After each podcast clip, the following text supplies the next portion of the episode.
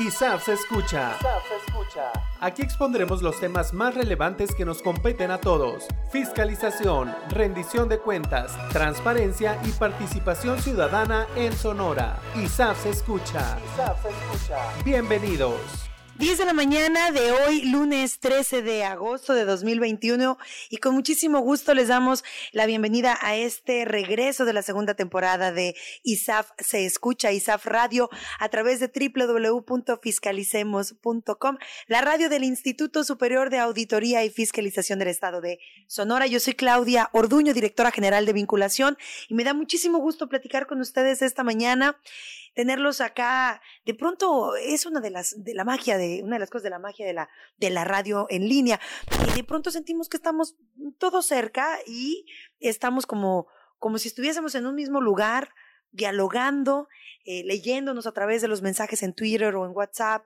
De pronto podemos sentir también esta compañía y este, este material de información y este material de consulta que podemos compartir en este espacio que con mucho gusto hemos creado acá en el ISAF de Sonora.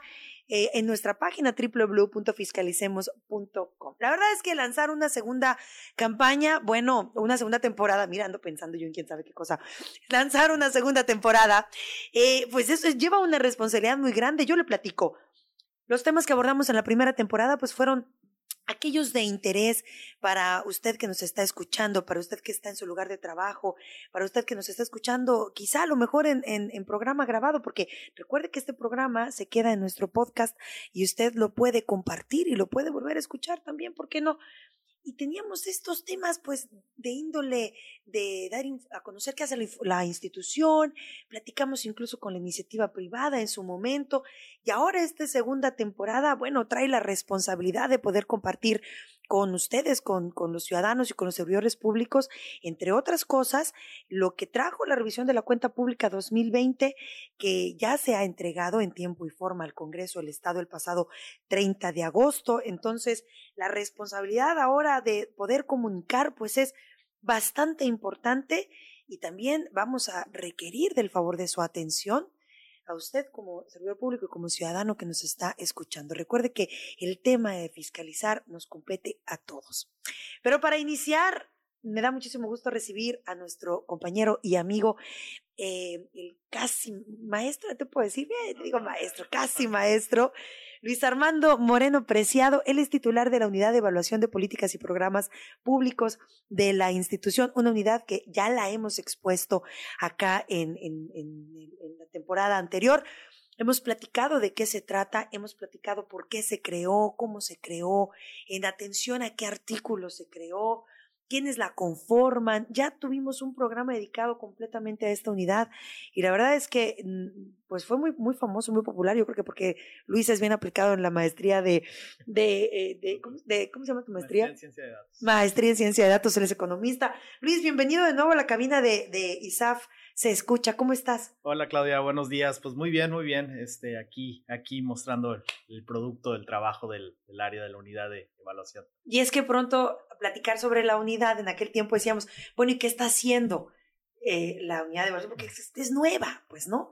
Es como cuando eh, se inaugura algo, se instala algo, dices, ya quiero saber qué va a pasar.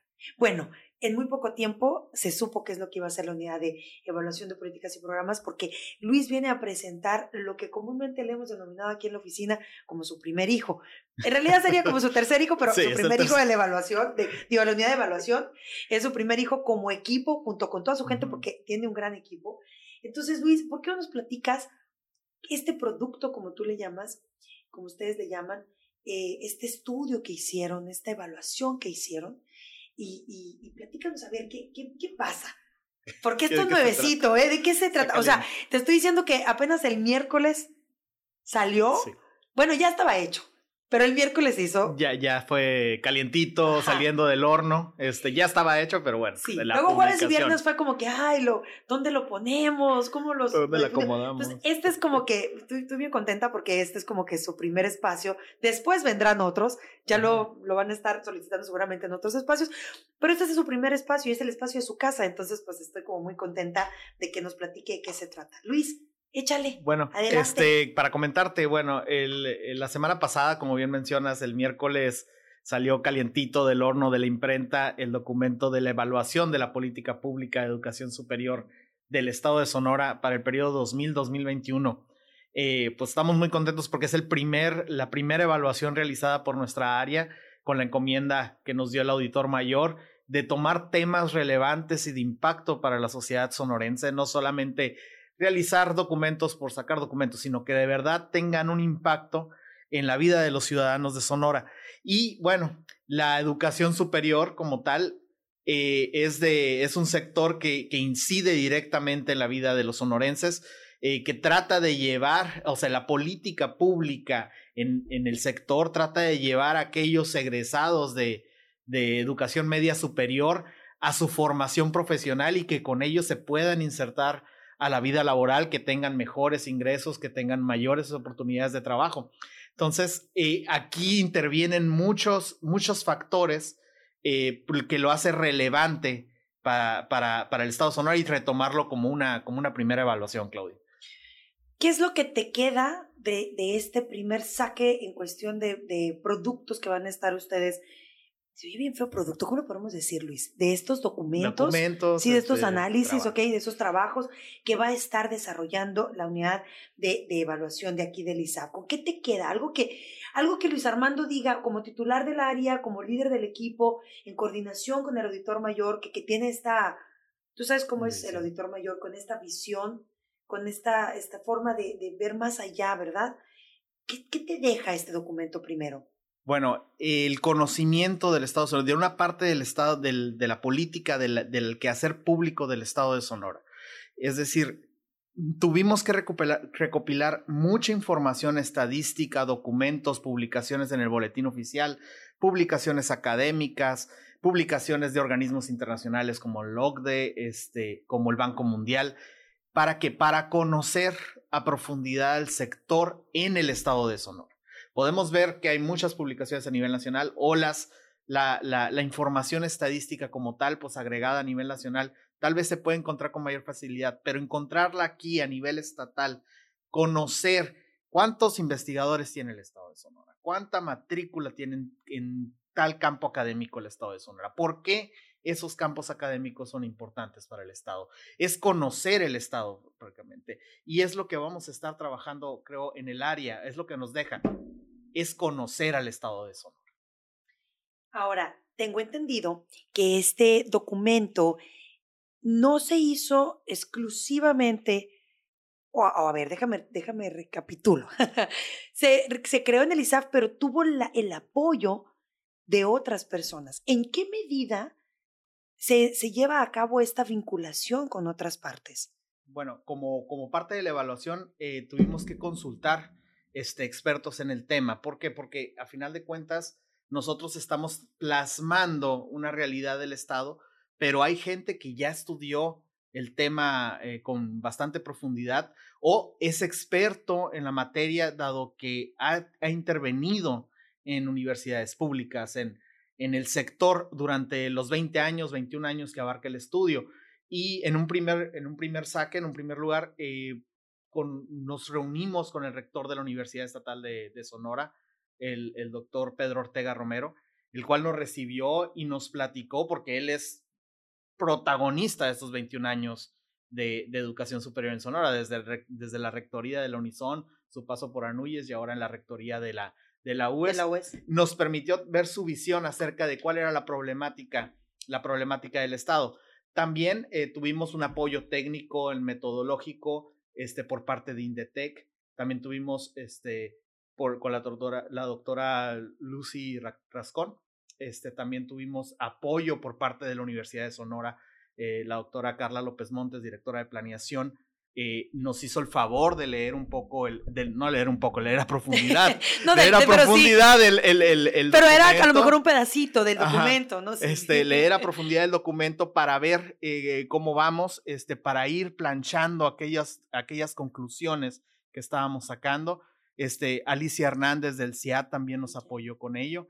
Entonces creo que conformamos este, este grupo de expertos que nos permitió a nosotros con confianza eh, plasmar nuestras conclusiones y recomendaciones.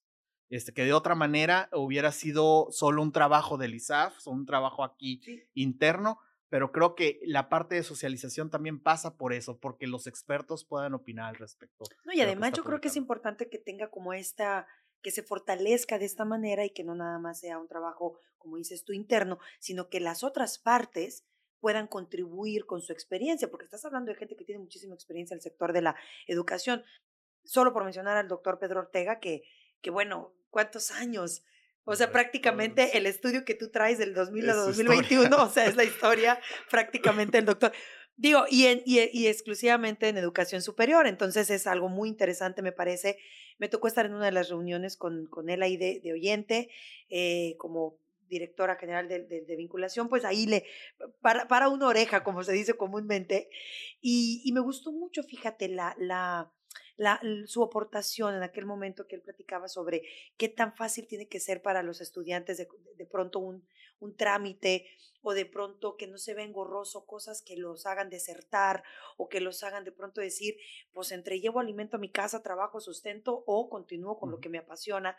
Este, y bueno, cuántas cosas no sacará este estudio que más adelante vamos a platicar con dos de tus compañeros eh, que son parte de tu equipo, con quienes tú, de tu gran confianza, bueno, todos en tu gran confianza, pero, pero ellos han tenido, ¿verdad?, la parte de la, la responsabilidad de la exposición pública de los resultados de este documento. Ahora, Luis, cuéntame de qué manera pudieron ustedes compaginar eh, los datos versus, por ejemplo, veo acá las cuentas públicas, porque pues también esto tiene un impacto en, en, el ejercicio del gasto, eh, hablando de, de, temporalidad y hablando también pues de, de las administraciones públicas. Pues bueno, la, la, la, aplicación de una política pública por parte del gobierno del Estado pasa por el presupuesto. Como dice, ¿no? Este, ahí ves el, el, las prioridades en los presupuestos, ves las prioridades de los gobiernos a nivel general, gobiernos estatales, municipales, eh, federales. Entonces, tratamos de ver eh, de una manera cuáles eran las prioridades que se había planteado el gobierno del estado en, este, en, particular, dado que estábamos evaluando la política, la política estatal como a nivel macro. Eh, creo que no, no, no, está de más aclarar que se trata de, la evaluación del Estado a nivel estatal y no de las universidades o instituciones públicas de educación superior en particular, sino cuáles eran las tareas del Estado, cuáles eran las prioridades del Estado, qué metas y objetivos se planteó durante 21 años eh, para para y cómo los llevó a cabo, ¿no? O sea, qué se planteó y cómo lo llevó a cabo. Entonces, como bien mencionas, el cómo lo llevó a cabo pasa por el presupuesto.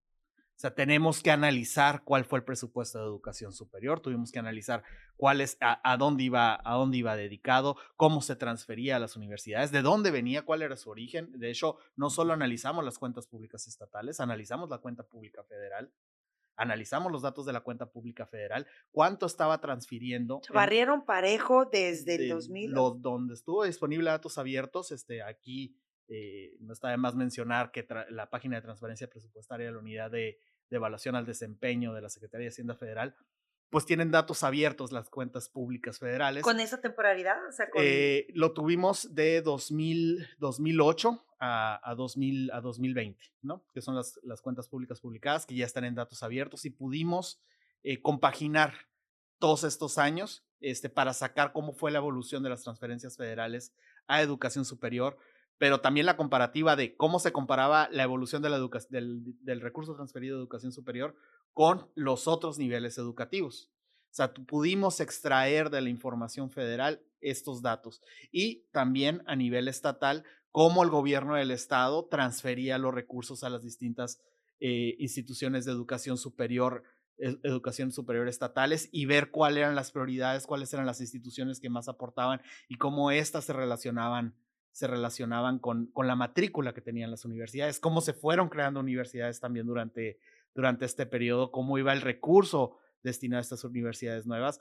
Eh, un caso en particular, pues la Universidad de la Sierra fue creada en el periodo que estamos estudiando, es decir, eh, abrió sus puertas, eh, bueno, se planteó su creación en el año 2000 y abrió sus puertas en 2002, y cómo esto cambia la dinámica en ciertas, en ciertas regiones de la, del Estado y cómo esto se convierte en una prioridad estatal y por, y por lo tanto, pues el análisis de las cuentas públicas, ¿no? Donde está reflejado la historia de la, de la administración pública. Para que vean que, como me decía Luis cuando, el Luis, ¿qué tal? No, no, pues ya estamos en confianza, ¿verdad? Pues, disculpen, pero así nos llevamos.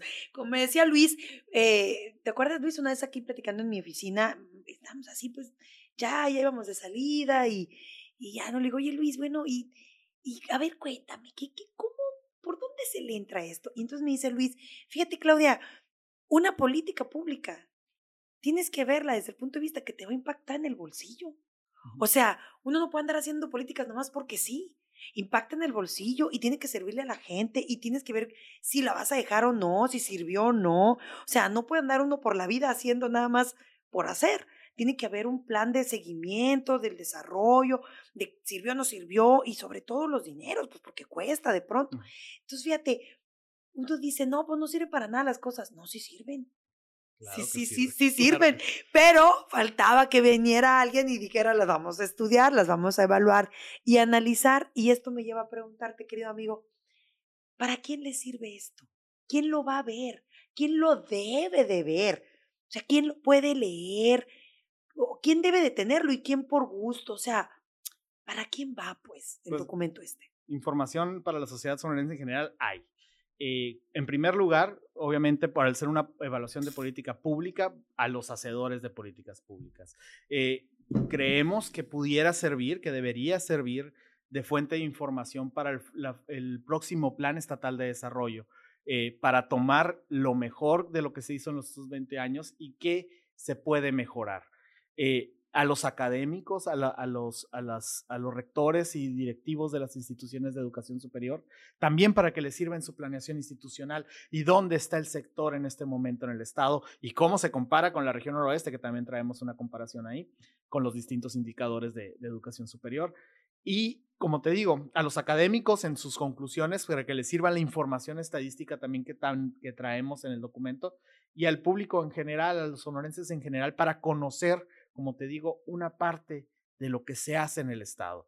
Eh, creo que, como te mencionaba antes, en la recopilación de la información había mucha información atomizada que aquí la empezamos a conjuntar, que dijimos, vamos a juntar toda esta información, solicitudes de transparencia que hicimos a, a CONACIT acerca de los investigadores que, que, que, que están en el estado de Sonora, que están en el, en el Sistema Nacional de Investigadores, que están radicados en el estado de Sonora. ¿Qué campos de estudio? ¿En qué campos de estudio están los investigadores? ¿Cuántas maestrías? ¿Cuántos agarraste doctorados? a tu equipo y dijiste, vámonos, hay que analizar de cabo a rabo. Y vamos a recopilar y vamos a, a, sistematizar para qué? Para que sirva la información. No solo dejarla en el ¿Fue documento. Fácil, Luis? No, es, es bastante ¿Qué complicado. ¿Qué te costó más trabajo? ¿Qué les costó más trabajo? Eh, esto, la revisión documental y la conformación de la información estadística, hacer las solicitudes, hacer solicitudes y, y en la solicitud de información ser muy claros en lo que estamos pidiendo. ¿Por qué? Porque se puede perder mucha información por formular la pregunta mal. O sea, si uno dice, dame la cantidad de investigadores, pues con así te puede dar un 5 y no te está diciendo nada.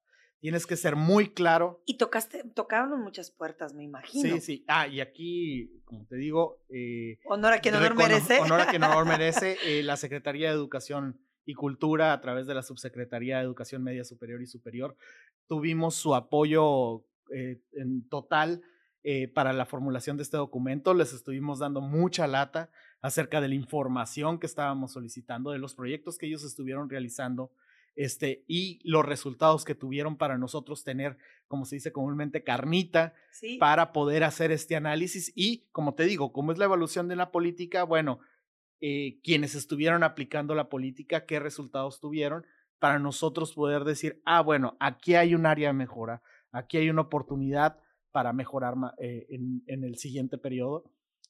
y todo esto, perdón, todo esto, eh, pues fue, fue bastante laborioso pero creo que salimos avantes en el reto. Pues tan así salieron avantes en el, avante en el reto que no se quedó en un documento de, o, lógicamente usted lo puede encontrar electrónico, pero no se quedó en un documento que se haya impreso nada más en, aquí en la oficina o tal. Se creó un libro sobre esto. A ver, háblanos de, ese libro que es el, el primer libro de la, del ISAF, como en esta administración del, del auditor mayor del ingeniero Jesús Ramón Moya Grijalva, y el primero de la unidad de evaluación de políticas y programas públicos. Sí, porque es algo que, digo, lo platicamos en la, en la anterior emisión que estuve aquí contigo. de que la, la, unidad de evaluación de políticas públicas es aparte del de la proceso de auditoría. No formamos parte del proceso de auditoría. Estamos en este otro mandato constitucional que tiene el ISAF, que es la evaluación de, de los recursos públicos. Entonces, el, el resultado de esta evaluación, eh, al ser tan, tan, tan amplio eh, como el tema de educación superior, se decidió, se optó por publicar un libro al respecto, no solo dejarlo en un informe, un informe que va hacia el, el sector evaluado a los, a los que intervienen en el sector evaluado, sino hacer la publicación ya formal para que sea manejable para el público en general, que pueda ser consultado sin ningún problema para cualquiera que tenga el interés eh, de, de, tomar, de tomar los resultados y, pues como te digo, analizar el sector desde otras perspectivas. Eh, estamos muy, muy contentos este, con, esta, con esta publicación, como tú dices, la primera de ISAF, la primera en su tipo este, a nivel, a, nivel este, entidad de fiscalización y la primera en su tipo a nivel de entidades de fiscalización a nivel nacional, eh, eh, locales.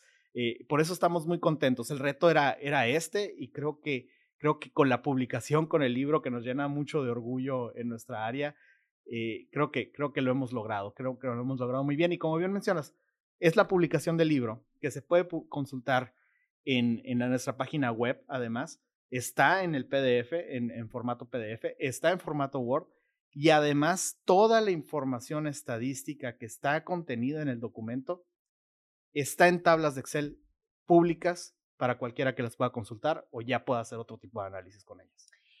O sea que esto no nada más se queda en este libro que pues seguramente tendremos la facilidad para quien guste de, proporcionarle, sino también lo puede consultar usted ahí en www.isaf.gov .mx. Yo quiero nada más hacer un breve, un segundo de pausa nada más para saludar y agradecer a Francisco Morales, nuestro amigo eh, de la Comisión Anticorrupción de Coparmex Sonora Norte, que como siempre es un fiel radioescucha en línea, siempre esté donde esté, porque aunque no esté en el estado de Sonora, donde sea que esté, siempre que le enviamos la invitación a través de nuestro WhatsApp institucional, él atiende al llamado y siempre nos está escuchando.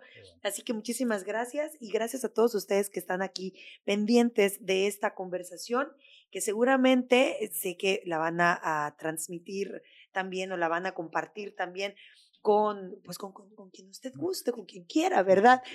Oye, Luis, bueno, ya para pasarnos al, primer corte y poder invitar a tus compañeros para que puedan platicarnos sobre datos, ¿qué quisieras tú compartir, así como titular? De, porque eso es lo que nos gusta, la verdad. Siempre andamos vemos el documento, ¿verdad? Y decimos, ay, pero a ver, cuéntanos, ¿qué pasó? Como titular del área, cuéntanos alguna anécdota que te haya dejado este documento, que te haya gustado mucho y que les haya servido tanto a ti como a todo tu equipo. Yo sé que debe de haber alguna por ahí. Bueno, este, Digo, hay bastantes, ¿no? Este, pero creo que, creo que cuando, cuando planteamos el reto en un inicio, ¿no? O sea, cómo, cómo nosotros visualizamos cuando nos dice el, el auditor mayor entre los temas que traía en la baraja, que dice, no, educación superior, y nosotros decíamos, bueno, pues este sexenio, ¿no? Los últimos seis años de educación superior, la relación con la secretaría, pues es, es cordial y, y como te digo, de hecho nos apoyaron mucho, pero si no son estos seis años, pues todo está disponible. Cuando nos dicen, no, 20 años. 21 años, de hecho, terminaron siendo 21 años por los cambios normativos que hubo en el último año. Ahí nos caímos un poco para atrás, ¿no? Es como que, bueno, ¿por dónde empezamos? ¿Cómo empezamos a visualizar qué vamos a evaluar de estos 21 años? ¿De dónde vamos a retomar la estadística? Y fue un reto constante, como te decía, con la, con la recopilación de datos, pero también el cómo comparar. Y, y, fue, se fueron dando, se fueron dando eh, en el mismo análisis, en el mismo reflexión de dónde tomamos información, cómo comparamos la información, fueron saliendo cosas muy, muy valiosas. Eh, como tú dices, bueno, estoy en la maestría de ciencia de datos y eso también me permite como tener otra, otra visión ahí. Eh, y, aplicar los programas también, ¿no, Luis? Aplicarlo, porque a eso iba. Porque en esta comparación, en, esta, en estos periodos que estamos, pues el hecho que se, que se, que se realizara la, evaluación este año nos permitió retomar los resultados del Censo de Población y Vivienda y procesar los microdatos del Censo de Población y Vivienda, es decir, cada resultado que tiene el, el, censo, el, levantamiento, los, el, cuestionario empleado. Y esto nos permitió hacer otro tipo de comparaciones, no solo acerca de la estadística de educación superior, sino ya cómo incide la educación superior en la vida de los sonorenses. Entonces, ya pudimos, eh, el, hecho de hacerlo este año y el hecho de que hubiera eh, con un periodo tan amplio, pues nos permitió comparar cómo se encontraban en el año 2000, en el censo del año 2000, cómo se compara con, lo, con los resultados del censo del 2020 y hacer este tipo de comparaciones y hacer este tipo de impacto. Pero son cosas que de, de inicio uno, pues digamos, y el área en sí se queda como un poco petrificado. El, bueno, el tamaño del reto, 20 años, evaluar 20 años no es fácil. Este, de hecho, se nos dijo mucho, este, deberían de tomar otro tema, a veces nos decían, ¿no? Sí, hubo quien te dijo así como sí, que, sí, no, sí. Mijo, no, no, no te estás metiendo en camisa de once varas, nos, dijeron, nos decían, ¿no? Pero, pero lo fuimos sacando, lo ¿Pero qué fuimos te decía el auditor mayor? A ver, nosotros queremos conocer qué decía el jefe. Que se puede. ¿Sí se puede? Así, no, mijo, sí se puede. No, no, es que, die- no, 20. No, no, es que no, seis años, mira qué tal. No, 20. Pues él se parece que lo estoy 20. Quien conoce no, al no, no, ingeniero es sabe que 20. Porque, no le puedes decir que no. No, no, 20, 20. Y, Y, y cuando ya vio el documento terminado, ¿qué dijo el auditor no, le dio mucho gusto, le dio mucho orgullo, este, mandó felicitar a todo el área, este, y pues, ¿qué te dije, no? Sí se puede. Así se- ¿Ya ven, muchachos? ¿Ya Sí ven? se puede. Oye, este documento se entregó junto con la revisión de la cuenta pública del ejercicio fiscal 2020 al Congreso del Estado el pasado 30 de agosto, con la finalidad que también cayese en manos de los diputados, ¿no? de, de la, de la actual legislatura, de hecho. ¿no? Sí, sí, este, se, se entre junto con la cuenta pública, con todos los documentos que, que realizó el ISAF. ¿Por qué? Porque, como te hablaba ahorita de los hacedores de política pública, bueno, los diputados a través de la, de la legislación, este, pues tienen mucho que ver en esto. De hecho, hay ahorita en puerta para la legislación actual, este, tienen que estar la, tienen que realizar la armonización de la normativa local a la Ley General de Educación Superior está corriendo el plazo, y esto ojalá que nos estén escuchando, está corriendo el plazo actualmente del transitorio que, que obliga a las legislaturas estatales a homologar sus ordenamientos. Me parece que vence el 13 de octubre. El mes 13 de octubre, en un mes más, ya tendrían que estar publicadas todas estas y plantea la, el, el- el transitorio una serie de, de- de actividades de socialización de la discusión de la, de la armonización de, la, de, los ordenamientos. Entonces, este reto para los diputados está en puerta, está actualmente corriendo los tiempos y pues en parte por eso se les entregó este, este avance, porque fue como a manera de avance también, porque todavía no teníamos la publicación oficial. Este, lo, de hecho, se los dimos a manera de informe. Sí, porque, o sea, fue, fue el 30 A manera exactamente de documento de informe y, y el lanzamiento oficial, por así decirlo, fue apenas el miércoles Bueno, fue el pasado. miércoles. Pero Ok. esto es para que adelantaran ya lo, lo, que- lo que sigue, ¿no? Lo que pudieran adelantar lo que sigue. Luis Armando, a mí me da muchísimo gusto, ¿verdad? Porque pertenezco a esta institución orgullosamente y de corazón te digo de verdad que creo que tienes un equipo muy talentoso, Sí, sí, muy preparado y, y sé que están preparando otras, otras dos evaluaciones. Estamos, estamos en la discusión de los temas en este momento. Este, de hecho, ya hubo unas solicitudes acerca de, por la, por, por la parte de participación ciudadana en la formulación del, del programa anual de auditorías. ¿Se En acuerdan? la cual no intervenimos, pero, pero no, no, nos pero, invitamos. ¿no? pero sí, exactamente. nos invitaron porque- por los temas. Exacto. El, el, el, si ustedes se acuerdan, antes de terminar la segunda, la primera temporada, creo que fue el último programa, de hecho, tuvimos acá, sí, de hecho fue el último, tuvimos acá a eh, Luis Enrique, no. Enrique Aro. Enrique Aro fue, sí, Enrique Aro. Enrique, No, sí, Enrique Aro. de Alesa. Sí, Enrique ¿Ok? Aro. Sí, sí, tiene razón, Enrique fue. Eh, estuvo platicando sobre la convocatoria para participar, la segunda convocatoria para participar como ciudadano en los procesos de fiscalización, en este caso en la creación del programa anual de auditorías, visitas e inspecciones 2021-2022. Y en ese sentido, digo, porque también formó parte del, del comité, eh, estábamos analizando todas las propuestas que llegaron, no les voy a platicar mucho porque ya invitaremos a Lesa para que nos platique sobre el resultado. Y, y de pronto decimos, bueno, tiene que estar Luis aquí, porque había una solicitud que justamente sol- la solicitud temas. iba en tema hacia era, era, Evaluación evaluar, de- era evaluar sobre la política de género y había otra sobre la política de transporte. Había dos solicitudes ahí que si bien eran muy específicas, ahí ya platicando con el ingeniero, el auditor mayor, eh, sí me decía, bueno, podemos ampliarla a la política, ya la política, la aplicación de la política en estos dos temas.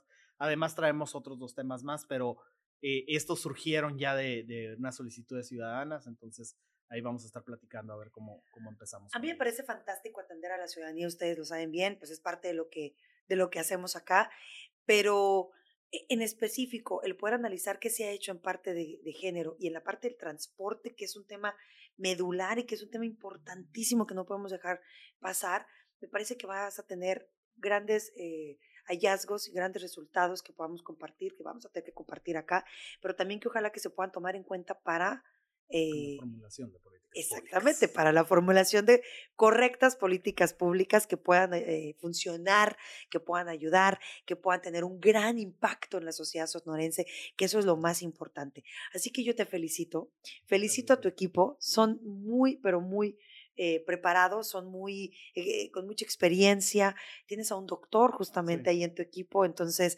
eh, yo creo que podemos aprender muchísimo de esto que están haciendo ustedes, que no tiene quizá mucho que ver con la auditoría a la cuenta pública como se hace, no es un proceso de auditoría como tal, pero, pero sí tiene que ver. Pero sí tiene que ver porque analizas las cuentas públicas, pero además, por encima de todas las cosas, el que un sistema, el que un organismo de fiscalización tenga una unidad de evaluación aporta muchísimo al entorno, a la comunidad, en este caso nuestro estado. Así que gracias por la creación de este documento. Eh, admiramos la visión del auditor mayor, de su liderazgo, eh, ese alcance que tiene, híjola. La visión que tuvo para Sí, eso, es, eso, es, eso habla del líder que es y, se lo aplaudimos y se lo reconocemos. Así como te reconocemos el trabajo a ti, Luis, y a todo tu equipo. Y bueno, si usted quiere consultar la evaluación de política pública de, de educación superior en el estado de Sonora 2000-2021, vaya a www.isaf.gov .mx donde va a poder encontrar la versión electrónica, pero también si usted desea ver el libro, ojearlo, rayarlo, porque también de eso se trata un libro, dense, subrayarle y hacerle una anotación y decir, mira, esto me gusta, esto le voy a sacar provecho. Híjole, le voy a hablar a Luis para que me explique esta tablita o esta gráfica, porque les voy a decir una cosa, trae mucha tabla y trae mucha gráfica. hay muchos datos, hay muchos datos. Después, más adelante, vamos a compartir con ustedes que nos están escuchando el video donde se presenta este, este, em, esta evaluación. Pero también, evidentemente, vamos a platicar con Luis y con su equipo para que exista una interpretación de los datos que es muy diferente a presentar el, el, proyecto, de presentar la evaluación como, como texto, como tal. Pero ya la evaluación de los datos, perdón, la interpretación de los datos, eso es punto de aparte y es un trabajal. Y ahí se lo vamos a dejar al que está estudiando maestría en datos, a ver si, a ver si puede. A ver si, puede. Luis, muchísimas gracias. No se nos vaya, vamos a ir un corte rapidito porque vamos a invitar ahora acá a cabina a dos de sus, de sus, de dos, dos, dos eh, evaluadores. Evaluadores, eso es la palabra, se nos olvida. Son evaluadores. Dos evaluadores de la unidad de evaluación de políticas y programas públicos del ISAF para que nos acompañen y puedan platicarnos ahora sí el Chucky, la carnita, diría Luis.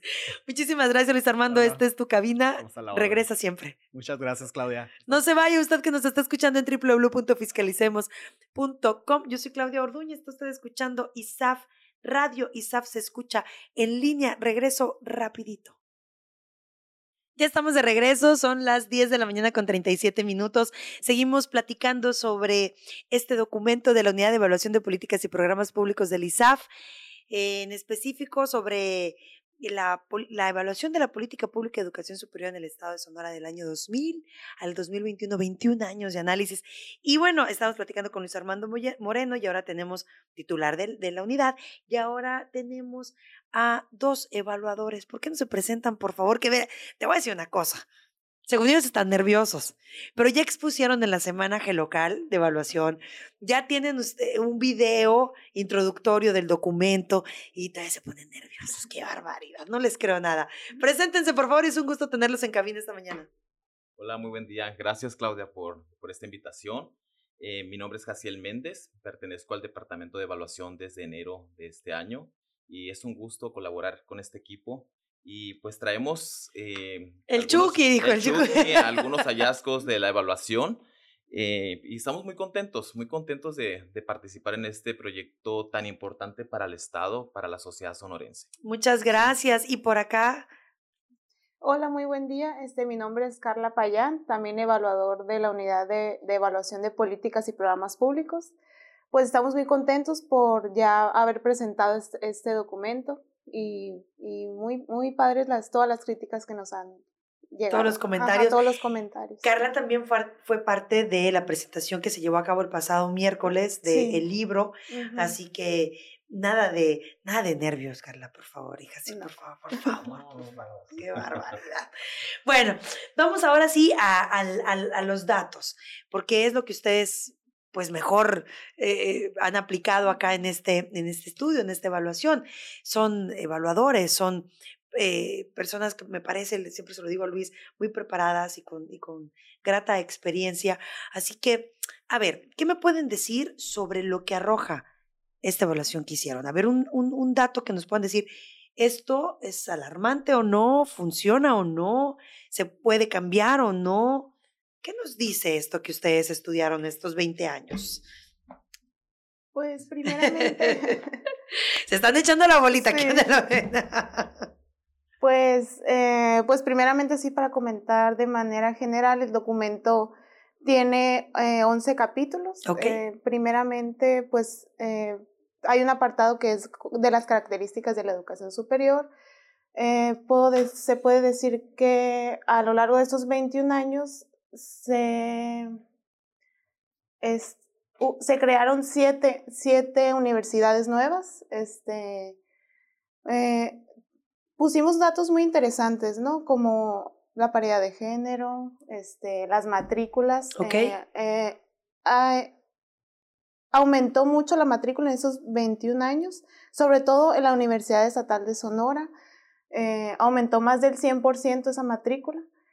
Y un hallazgo muy importante que encontramos fue que en el presupuesto en general, este, pues no sé, casi el... Sí. a pesar de que aumentaron las matrículas, sí. el presupuesto se mantuvo. Se mantuvo, ¿no? ok. Sí. Y... ¿Por, por, ¿Por, qué? A ver, platícanos, porque sí, me llama mucho la atención que el aumento haya sido tanto uh -huh. y luego entonces bueno, es que hubo una, aquí hay un problema de, de ¿cómo se llama? De, de, cobertura, ¿no? De querer cumplir con ciertos indicadores, aumentarlos. Ok. Entonces yo creo que es importante antes de dar un juicio a esto, eh, valorar esos indicadores, esos elementos que, que son importantes para ver el problema, la dimensión eh, que existe en la educación superior en Sonora. Tenemos algunos indicadores estratégicos que nos ayudaron a decir Sonora está posicionado de esta manera en la región. Y lo que hace el departamento de evaluación, lo primero que hace es eh, regionalizar. Tomamos la región noroeste, no, no tomamos en cuenta todo el país, simplemente por cuestión de decir en qué lugar estamos en la región noroeste. Y en función de lo que nos dice ANUYES, ¿no? la Asociación Nacional de Universidades e Institutos de Educación Superior. Entonces, eh, Claudia, aquí es muy interesante que, que hay que echar primero una revisión a los planes de desarrollo, ¿no? Los planes de desarrollo y al plan sectorial, eh, al, al, programa sectorial de educación superior. Sí, que todos están enfocados a aumentar la cobertura, a que, a que más jóvenes alcancen el acceso sí, a la sí, educación. Sí, todo el mundo llega y dice, tenemos que ten, abrir, que la educación sea para todos y que todos quieran estudiar y puedan estudiar y entren y todos este sí sí sí me sí, queda claro eso y están esas buenas intenciones sí ¿no? sí y, sí y, qué padre es, es muy interesante son eso. metas son sí sí sí ok queda claro y están bien estructuradas entonces pero eh, pero vemos el indicador de, de, cobertura y Sonora tiene el primer lugar en el noroeste en posicionamiento competitivo. Yo estoy por arriba de los demás estados que tomamos a Baja California Sur Baja California Norte Chihuahua Sinaloa y Sonora. Entonces vemos que Sonora tiene un crecimiento en la cobertura, pero en 2012 vemos que Sonora empieza, se baja al segundo lugar y Sinaloa eh, se posiciona en número uno. Entonces, eh, aquí comentamos el equipo de evaluadores que pueden ser algunas situaciones como la redacción inclusive en su programa sectorial de educación, que Sinaloa desde 2012 estamos viendo que ha apostado mucho por este indicador, aumentar su cobertura. Ok. Entonces, um, creo que es el indicador estrella, ¿no? Que queremos uh -huh. cubrir. Pero, sin embargo, tenemos otros, ¿no? Como la absorción, la deserción. A ver, háblame sobre la deserción, que justo yo lo saqué acá en, en la presentación que nos dieron, que me dieron, perdón. Ajá. Porque el fin de semana que estaba eh, dándole otra checada al libro, porque la verdad es que lo he leído como tres veces. y te voy a decir por qué. Porque yo creo que cuando se genera un documento es importante que lo, que lo entiendas. Claro. Y como no se hizo aquí en, en- en mi dirección general, pues digo, oye, lo, lo tengo que saber entender, es algo que se hizo aquí en la institución. ¿Qué tal que me para alguien y me pregunta y le digo, ay, fíjate que no lo he leído, o fíjate que no sé de qué se trata, imagínate. Menos si estamos hablando ahora de, de hacer público eso. Entonces tenemos que, tenemos que aprenderlo y, y saber de qué se trata. Entonces a mí me llama mucho, mucho la, la atención el, de todos el índice de deserción. Y te voy a decir por qué. Porque lo, de lo que más se escucha, y no me van a dejar mentir, es que no, es que se salió de la escuela, se está estudiando, pero se salió, no, pues es que ya no terminó, no, sí estaba estudiando, pero pues, no, pues ya es que se me dificultó. ¿Qué, qué pasa? ¿Qué, ¿Qué nos arrojó esto que ustedes analizaron y evaluaron? Bueno, esto de deserción, eh, yo creo que es un problema no nada más de Sonora ni de México, es un problema de Latinoamérica y de los países en, en vías de desarrollo, ¿no? Eh, Entonces, y es por muchos factores, este- esta situación que da la, des- la deserción y Sonora, eh, desafortunadamente estamos en, en- a nivel noroeste, estamos en segundo lugar en deserción. Entonces, ¿cuáles son esos elementos que aumentan la deserción, Claudia? Bueno, los problemas económicos en primer lugar, ¿no? Y nosotros vemos eso, muchos jóvenes desertan, no van a la universidad porque no tienen los recursos adecuados para solventarlos. O porque tienen que trabajar, Porque tienen que trabajar. llevar sustento a la casa. Sí, y no digamos ahorita en tiempos de pandemia, ¿eh? que alcanzamos a medir ah, de tajón así lo, lo último que alcanzamos, pero, pero el problema económico, y es cuando dices, bueno, ¿dónde están las becas? ¿Dónde está todo ese sistema que pueda coadyuvar a que el alumno no deje la, la universidad? Luego, aparte de que los problemas económicos, vienen los problemas familiares, ¿no? Que violencia intrafamiliar, que algunos problemas que, que inciden en que el alumno decida dejarla.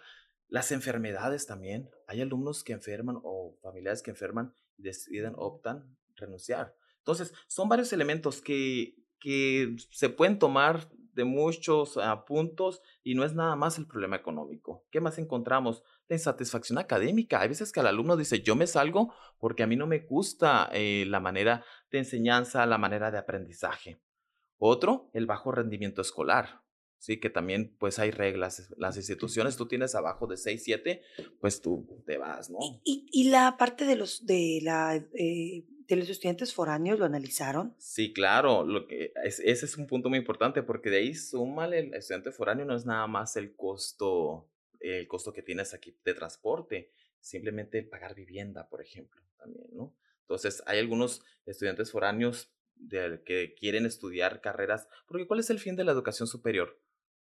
Pues el fin es eh, desarrollarse como persona, el crecimiento humano, aumentar tus ingresos. Al final del día yo creo que es eso. Todos queremos Mira, tener idílicamente mayores pudieron ingresos. decir, me gusta hacer esto, me encanta, soy bueno para esto. Y luego yo creo que todos pasamos por la, por la, el análisis de decir qué es lo que me va a dar trabajo, qué es lo que me gusta hacer, para qué soy bueno. Uy, es una Mira, Jaciel, te vi la cara, te la vi, Carlita, también.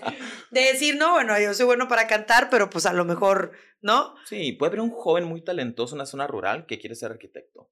Esa carrera a lo mejor no la vamos a ver ni en 20, ni en 30 años en esa zona rural, ¿no? Porque simplemente Sí, no hay una universidad. Y es una también. carrera cara. Y es una carrera cara. O no sé, ingeniería en materiales, a lo mejor quiere ser. Ahora con la tecnología, todo el mundo, no todo el mundo, o sea, pero muchas personas ven las posibilidades que tienen en el área informática, en el área de desarrollo de la información, pero no existe y es caro, ¿no? Y luego platícame, por ejemplo, la tasa de desocupación, o sea, estudiaste, ya lo lograste, no desertaste, terminaste, concluiste, te graduaste, toda la cosa, todos los papeles en línea, todo en regla, y luego no encuentras trabajo. y luego no encuentras trabajo. Pues bueno, es un gran problema del mercado laboral, ¿no? Ese. Eh, probablemente es una mala focalización eh, cuando ya se planea cuántas carreras se van a abrir, qué carreras, qué áreas, y a lo mejor el mercado no está. Nosotros ya hemos visto eso, vimos la experiencia desde la crisis de 2008, ¿no? Se va la demanda de la producción y pues mucha gente queda desempleada, sobre todo las áreas de ingenierías. ¿no? O que quizá no haya una, un apoyo por parte de las instituciones educativas para posicionar a los egresados, porque imagínate, o sea, por ejemplo, analizaron ustedes acá esta, esta tabla que usted la va a poder encontrar obviamente en este documento.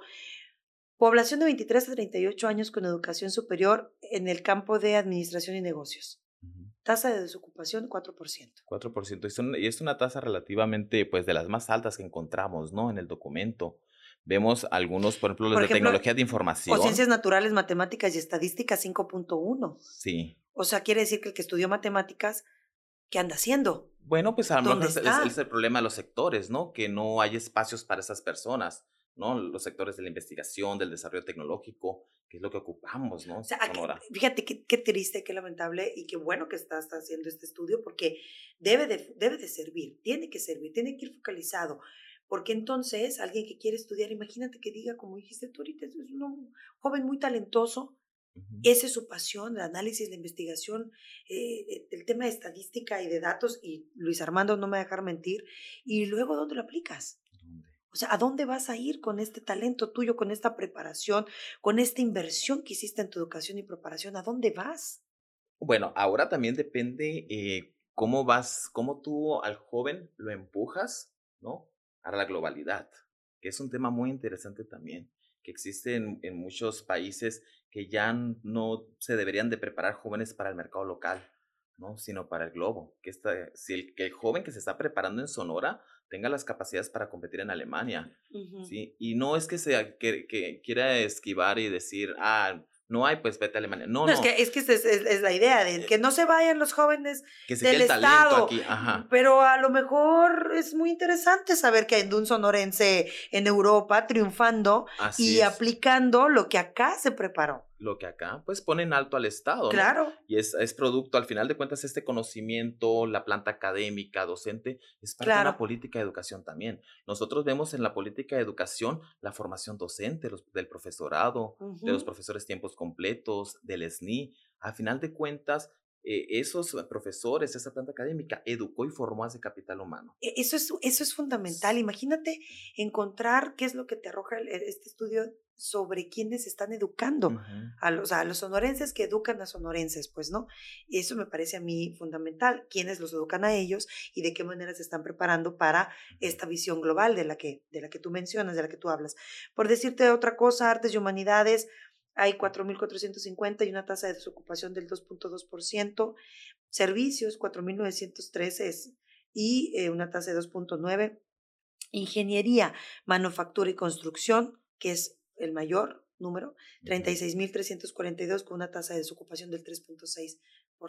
Y, y, es, y, es- y esta área es muy sensible, Claudia, Muy, ingeniería sí. y manufactura, Sí. por la- el desplazamiento que se da, ¿no? Sí. Se acaba el, emple- el empleo, la demanda estadounidense, la demanda global, y pues adiós ingenieros y, y esas áreas. Y esas áreas que son afines. Y son las áreas a las que más se inclinan, ¿no? Dentro del estudio se encontró que las ingenierías, las ciencias la- de administración son las áreas en las que más matrícula, concentración de matrícula hay.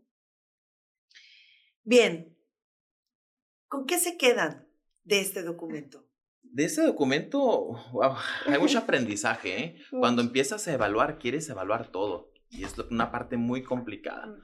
¿Tiene- Cuando- ¿Tuvieron que quitar algunos temas? Creo que tuvimos que en la metodología perfilarla muy bien, ¿no? Y saber qué es lo que se quiere evaluar, porque hay, hay muchas, muchos matices Sí, en te esto. vas, te vas, te vas si quieres Te vas analizar pasas una hasta... evaluación de años si sí, quieres, sí, ¿no? sí, sí, sí. Entonces, ¿qué me quedo? Que yo creo que es un producto que da para más en los próximos años. Es un parteaguas en la, en la evaluación porque tú ya estás construyendo ¿sí? una cultura de evaluación, una cultura donde existan bases de datos. ¿Qué hay aquí? Tenemos, ya hicimos un corte, 2020-2021.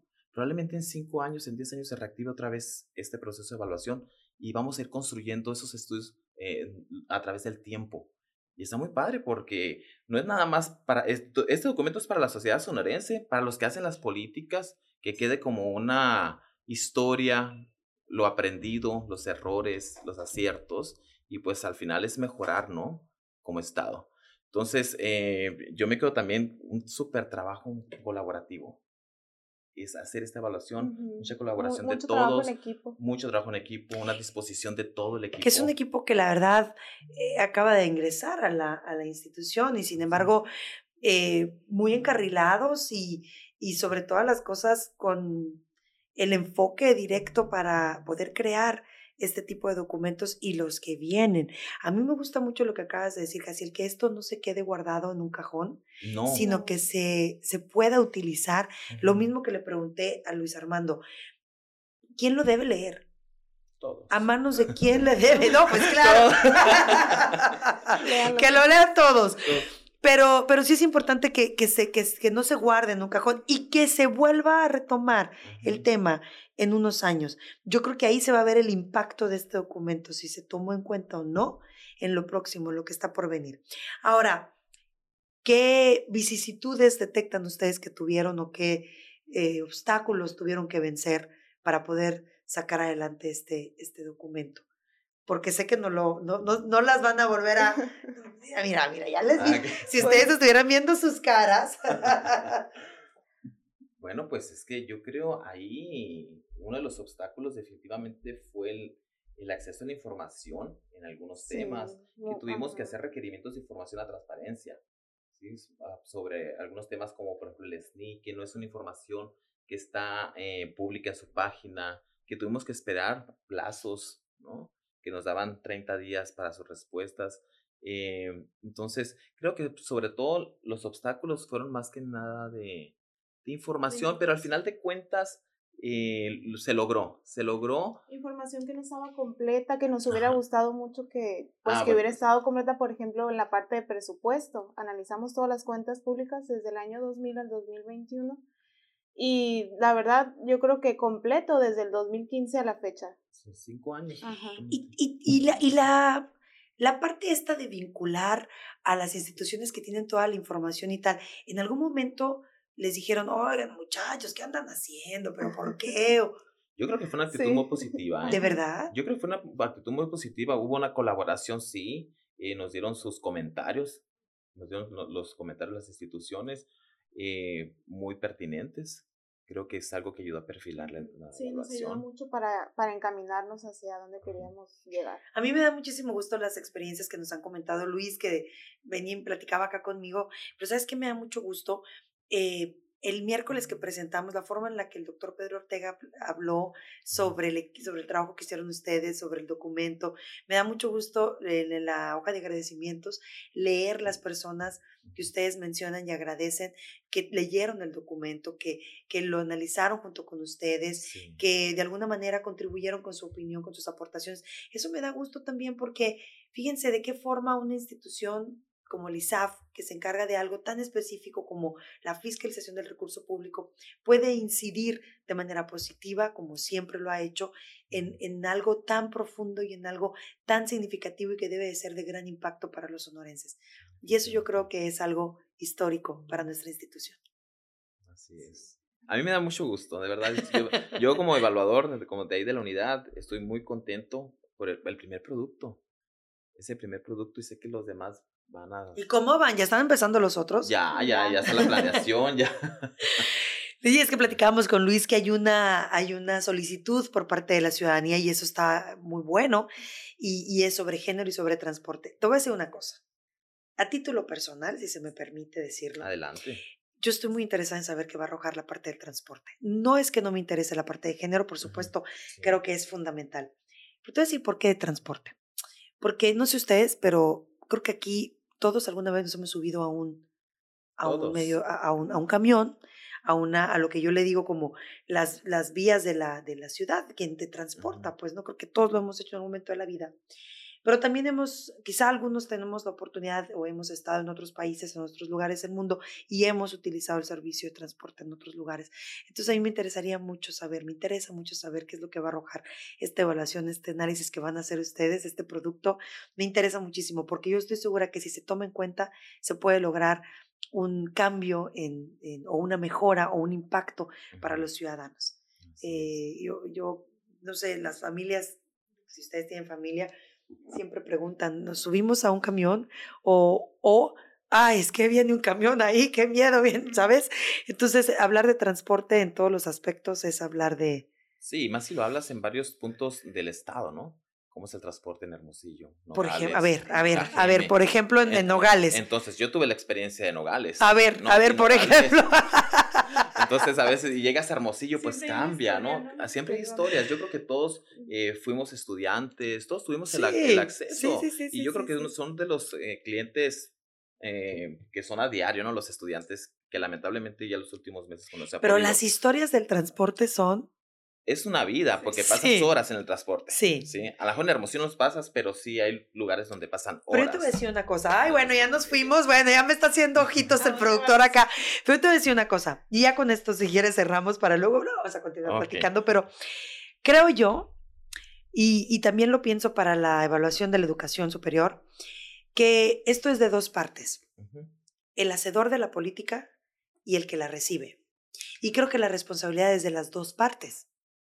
Es decir, las políticas públicas que se han generado o los programas que se han generado para fortalecer o para eh, eficientar el, el transporte en, en los diversos lugares donde existe en el Estado, que son las zonas urbanas, tiene que ir directamente o debe de ir directamente relacionado a la responsabilidad del usuario como ciudadano, a la educación, a la cultura, al- a- hasta los valores del ciudadano.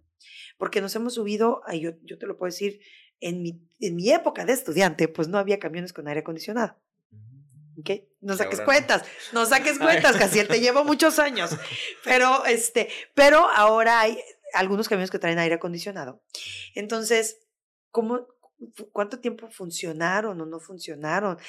¿El ciudadano cuidó esas unidades o no las cuidó? Las tarifas, las rutas.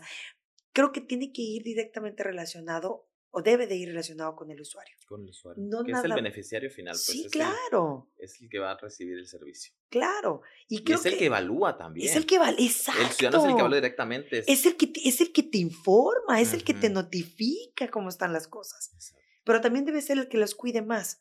No nada más hablando del tema este, sino en general de todo. En el tema de educación también. Es el que evalúa la, la parte de la educación, pero también es el que te tiene que, tiene que, el- como beneficiario, tiene que tomárselo en serio y tiene que, que, que hacer las cosas de acuerdo a lo que él se compromete. Entonces, y hay una serie de factores que yo creo que usted debe de analizar en este documento, que no se lo debe de perder. Yo que usted estuviera ya bajándolo de www.isaf.gov.mx.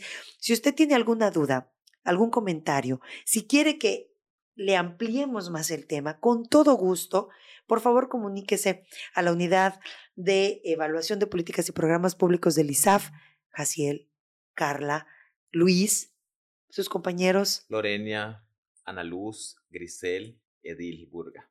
Ellos van a estar pendientes de sus comentarios, pendientes de las dudas y de todo lo que usted pueda aportar también, porque también usted como lector puede aportar mucho al crecimiento de este tipo de documentos. ¿Algo más que quieran agregar, amigos? Pues de mi parte, pues muy feliz por esto. Y muchas gracias por la invitación, Claudia. Eh, es un placer estar aquí eh, transmitiendo lo que, lo que se realizó. Carla, muchísimas gracias y gracias sobre todas las cosas por esa exposición para presentar este documento. Bueno, no, no fue de público, la verdad, fue eh, en, un, en una sesión este, controlada, por así decirlo, pero me pareció muy importante y muy interesante y, gracias a Dios tuvimos la oportunidad de grabar esa participación, entonces próximamente la tendremos acá en fiscalicemos.com para que usted pueda conocer la presentación del el libro porque es este, qué bonito se escucha, del libro de, ¿verdad? ¿Verdad, Carla? Del libro de evaluación de política pública de la educación en el Estado de Sonora 2000-2021. Muchísimas gracias por el favor de su atención. Gracias a Carla y a Jaciel por estar con nosotros. No será la única ni la última vez que estén con nosotros, Carlita.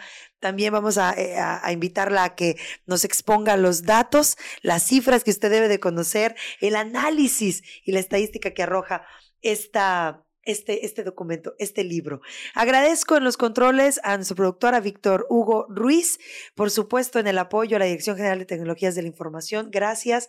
Y a usted que nos escucha, que no se lo pierde, que no se pierde este programa en esta, la segunda temporada de ISAF, se escucha. Muchísimas gracias. Recuerde que esto es para todo, para todo público.